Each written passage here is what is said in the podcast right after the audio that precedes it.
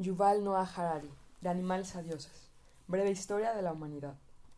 Hace cien mil años, al menos seis especies de humanos habitaban la Tierra. Hoy solo queda una, la nuestra, Homo sapiens. ¿Cómo logró nuestra especie imponerse en la lucha por la existencia? ¿Por qué nuestros ancestros recolectores se unieron para crear ciudades y reinos? ¿Cómo llegamos a creer en dioses, en naciones o en los derechos humanos, a confiar en el dinero, en los libros o en las leyes? ¿Cómo acabamos sometidos a la burocracia, a los horarios y al consumismo? ¿Y cómo será el mundo en los milenios venideros? En De animales a dioses, Yuval Noah Harari traza una breve historia de la humanidad, desde los primeros humanos que caminaron sobre la tierra hasta los radicales y a veces devastadores avances de las tres grandes revoluciones que nuestra especie ha protagonizado la cognitiva, la agrícola y la científica. A partir de hallazgos de disciplinas tan diversas como la biología, la antropología, la paleontología o la economía, Harari explora cómo las grandes corrientes de la historia han moldeado nuestra sociedad, los animales y las plantas que nos rodean e incluso nuestras personalidades. ¿Hemos ganado en felicidad a medida que ha avanzado la historia? ¿Seremos capaces de liberar alguna vez nuestra conducta de la herencia del pasado? ¿Podemos hacer algo para influir en los futuros siglos? Audaz, ambicioso y provocador, este libro cuestiona todo lo que creíamos saber sobre el ser humano, nuestros orígenes, nuestras ideas y nuestras acciones, nuestro poder y nuestro futuro. De animales a dioses, por Yuval Noah Harari, breve historia de la humanidad. En recuerdo cariñoso de mi padre, Shlomo Harari. La línea temporal de, de la historia. Años antes del presente 3.500 millones. Aparecen la materia y la energía, inicio de la física. Aparecen los átomos y las moléculas, inicio de la química. 4.500 millones, formación de la Tierra. 3.800 millones, aparición de los organismos, inicio de la biología. 6 millones, última abuela común de humanos y chimpancés. 2.5 millones, evolución del género Homo en África, primeros utensilios líticos. 2 millones. Los humanos se extienden desde África a Eurasia. Evolución de las diferentes especies humanas. 500.000. Los neandertales aparecen por evolución en Europa y Oriente Próximo. 300.000 años. Uso cotidiano del fuego. 200.000 años. Aparición de Homo sapiens por evolución en África Oriental. 70.000 años. La revolución cognitiva. Aparición del lenguaje ficticio. Inicio de la historia los sapiens se extienden fuera de África. 45.000 años. Los sapiens colonizan Australia. Extinción de la megafauna australiana. 30.000 años. Extinción de los neandertales. 16.000 años. Los sapiens colonizan América. Extinción de la megafauna americana. Extinción del Homo florensis. 13.000 años. Homo sapiens es la única especie humana superviviente. 12.000 años la revolución agrícola, domesticación de plantas y animales, asentamientos permanentes. Cinco mil años. Primeros reinos, escritura y dinero, religiones politeístas. Cuatro mil doscientos cincuenta años. Primer imperio, el imperio acadio de Sargón. Dos mil quinientos años. Invención de la acuñación, dinero universal.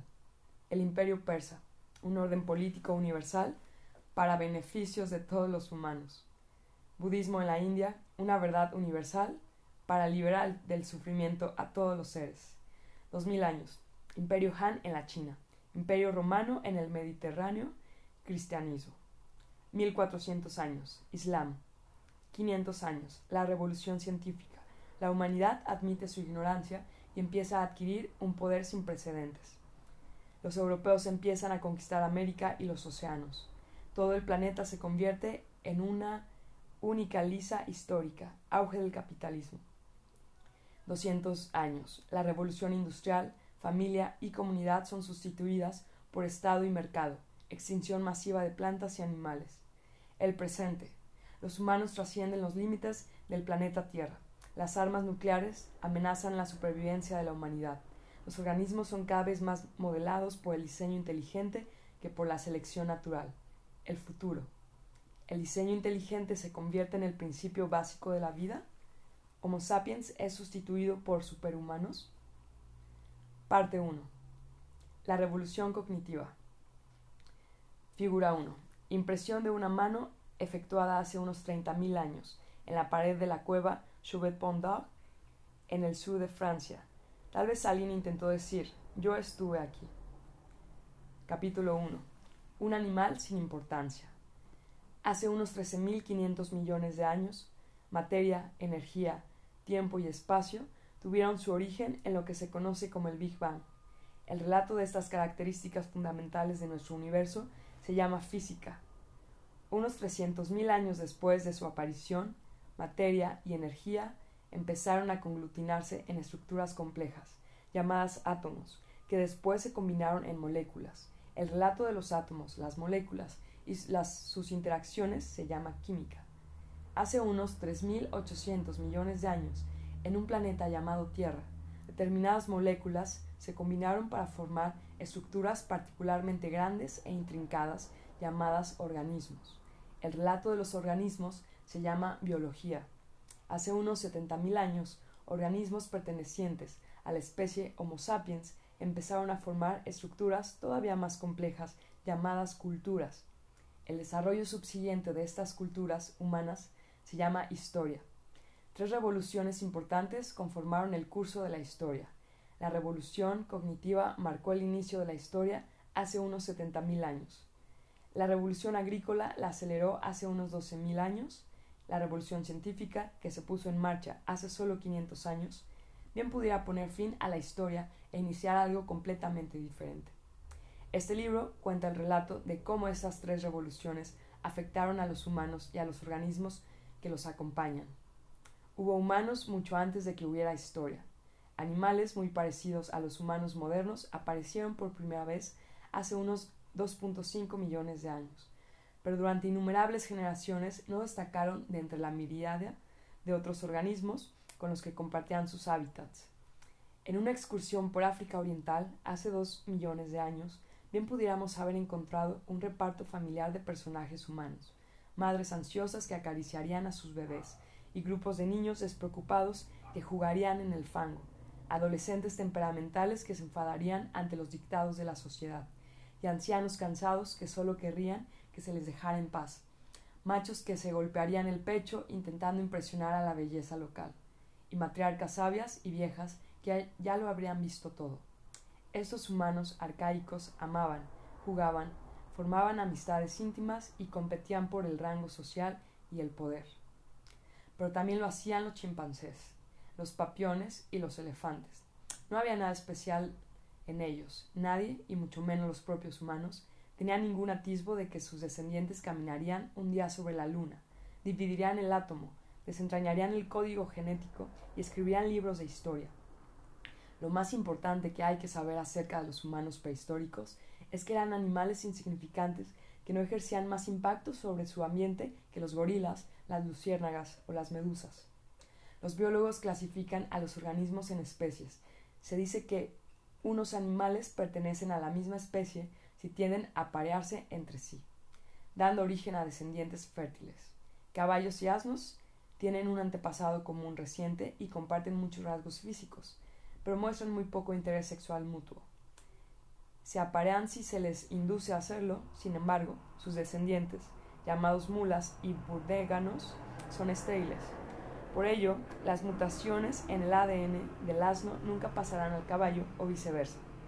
En consecuencia, se considera que los dos tipos de animales son dos especies distintas, que se desplazan a lo largo de rutas evolutivas separadas.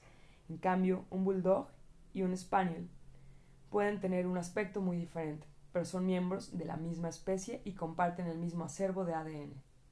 Se aparearán fácilmente y sus cachorros crecerán y se aparearán con otros perros y engendrarán más cachorros. Las especies que evolucionaron a partir de un ancestro común se agrupan bajo la denominación de género. Leones, tigres, leopardos y jaguares son especies diferentes dentro del género Panthera. Los biólogos denominan a los organismos con un nombre latino en dos partes, el género seguido de la especie. Los leones, por ejemplo, se llaman Panthera leo, la especie leo del género Panthera. Presumiblemente, Todo el que lea este libro es un Homo sapiens, la especie sapiens, que significa sabio, del género Homo, hombre. Los géneros, a su vez, se agrupan en familias, como las de los gatos, leones, guepardos, gatos domésticos, etc. Los perros, lobos, zorros, chacales, y los elefantes, elefantes, mamuts, mastodontes. Todos los miembros de una familia remontan su linaje hasta una matriarca o un patriarca fundadores. Todos los gatos, por ejemplo, desde el mínimo doméstico más pequeño hasta el león más feroz, comparten un antepasado felino común que vivió hace unos 25 millones de años. También Homo sapiens pertenece a una familia. Este hecho banal ha sido uno de los secretos más bien guardados de la historia. Durante mucho tiempo, Homo sapiens prefirió considerarse separado de los animales, un huérfano, carente de familia, sin hermanos ni primos, y más importante todavía, sin padres. Pero esto no es así. Nos guste o no, somos miembros de una familia grande y particularmente ruidosa, la de los grandes simios. Nuestros parientes vivos más próximos incluyen a los chimpancés, los gorilas y los orangutanes. Los chimpancés son los más próximos. Hace exactamente 6 millones de años, una única hembra de simio tuvo dos hijas. Una se convirtió en el ancestro de todos los chimpancés. La otra es nuestra propia abuela. Esqueletos en el armario. Homo sapiens ha mantenido escondido un secreto todavía más inquietante. No solo poseemos una abundancia de primos incivilizados, hubo un tiempo en que tuvimos asimismo unos cuantos hermanos y hermanas. Estamos acostumbrados a pensar en nosotros como la única especie humana que hay, porque durante los últimos diez mil años nuestra especie ha sido, efectivamente, la única especie humana de estos pagos, pero el significado real de la palabra humano es un animal que pertenece al género Homo. Y hubo otras muchas especies de este género, además de Homo sapiens. Por otra parte, como veremos en el último capítulo del libro, quizá en el futuro, no muy distante, tendremos que habérnosla de nuevo con humanos no sapiens. A fin de aclarar este punto, usaré a menudo el término sapiens. Para detonar, denotar a los miembros de la especie Homo sapiens, mientras que reservaré el término humano para referirme a todos los miembros actuales del género Homo. Los humanos evolucionaron por primera vez en África Oriental hace unos 2.5 millones de años, partir de un género anterior de simios llamado Australopithecus, que significa simio austral. Hace unos 2 millones de años, algunos de estos hombres y mujeres arcaicos dejaron su tierra natal para desplazarse a través de extensas áreas del norte de África, Europa y Asia e instalarse en ellas puesto que la supervivencia en los bosques nevados de Europa septentrional requería rasgos diferentes que los necesarios para permanecer vivo en las vaporosas junglas de Indonesia. Las poblaciones humanas evolucionaron en direcciones diferentes. El resultado fueron varias especies distintas, a cada una de las cuales los científicos han asignado un pomposo nombre en latín.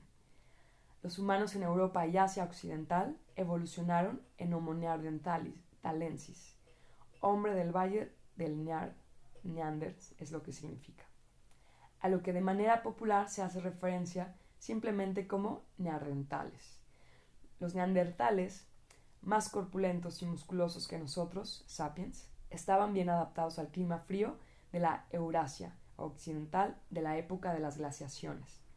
Las regiones más orientales de Asia estaban pobladas por Homo erectus, hombre erguido, que sobrevivió allí durante cerca de dos millones de años, lo que hace de ella la especie humana más duradera de todas. Es improbable que este récord sea batido incluso por nuestra propia especie. Es dudoso que Homo sapiens esté aquí todavía dentro de mil años, de manera que dos millones de años quedan realmente fuera de nuestras posibilidades. En la isla de Java, en Indonesia, vivió Homo soloensis, el hombre del Valle del Sol, que estaba adaptado a la vida en los trópicos en otra isla, Indonesia, la pequeña isla de Flores, los humanos arcaicos experimentaron un proceso de nanismo. Los humanos llegaron por primera vez a Flores cuando el nivel del mar era excepcionalmente bajo y la isla era fácilmente accesible desde el continente. Cuando el nivel del mar subió de nuevo, algunas personas quedaron atrapadas en la isla, que era pobre en recursos. Las personas grandes, que necesitan mucha comida, fueron las primeras en morir. Los individuos más pequeños sobrevivieron mucho mejor. A lo largo de generaciones, las gentes de Flores se convirtieron en enanos. Los individuos de esta especie única, que los científicos conocen como Homo florensiensis, alcanzaban una altura máxima de solo un metro y no pesaban más de 25 kilogramos. No obstante, eran capaces de producir utensilios de piedra e incluso ocasionalmente consiguieron capturar a algunos de los elefantes de la isla, aunque para ser justos, los elefantes eran asimismo una especie enana. En 2010, otro hermano perdido fue rescatado del olvido cuando unos científicos que excavaban en la cueva de Nisova, en Siberia, descubrieron un hueso del dedo fósil. El análisis genético demostró que, que el dedo pertenecía a una especie previamente desconocida, que fue bautizada como Homo denisova. ¿Quién sabe cuántos otros parientes nuestros perdidos esperan a ser descubiertos en otras cuevas, en otras islas y en otros climas? Mientras estos humanos evolucionaban en Europa y Asia, la evolución en África Oriental no se detuvo. La cuna de la humanidad continuó formando numerosas especies nuevas, como Homo rudolfensis, hombre del lago Rodolfo, Homo ergaster, hombre trabajador, y finalmente nuestra propia especie, a la que de manera inmodesta bautizamos como Homo sapiens, hombre sabio. Los miembros de algunas de estas especies eran grandes y otros eran enanos, algunos eran cazadores temibles y otros apacibles recolectores de plantas. Algunos vivieron solo en una única isla, mientras que muchos vagaban por continentes enteros. Pero todos pertenecían al género Homo. Todos eran seres humanos. Véase la figura 2. Figura 2. Nuestros hermanos según reconstrucciones especulativas. De izquierda a derecha, Homo rudolfensis, de África Oriental, Homo erectus, Asia Oriental, y Homo neanderthalis lensis, de Europa y Asia Occidental. Todos son humanos. Es una falacia común considerar que estas especies se disponen en una línea de descendencia directa. H. ergaster engendró a H. erectus, este a los neandertales, los neandertales evolucionaron y dieron origen a nosotros. Este modelo lineal da la impresión equivocada de que en cualquier momento, dado solo un tipo de humano, habitaba en la Tierra y que todas las especies anteriores eran simplemente modelos más antiguos de nosotros? Lo cierto es que desde hace unos dos millones de años hasta hace aproximadamente diez mil años, el mundo fue el hogar a la vez de varias especies humanas. ¿Y por qué no? En la actualidad hay muchas especies de zorros, osos y cerdos. La Tierra de hace cien, mil, cien milenios fue hollada por al menos seis especies diferentes de hombres. Es nuestra exclusividad actual y no este pasado multiespecífico, lo que es peculiar y quizá incriminador. Como veremos en breve, los sapiens tenemos buenas razones para reprimir el recuerdo de nuestros hermanos.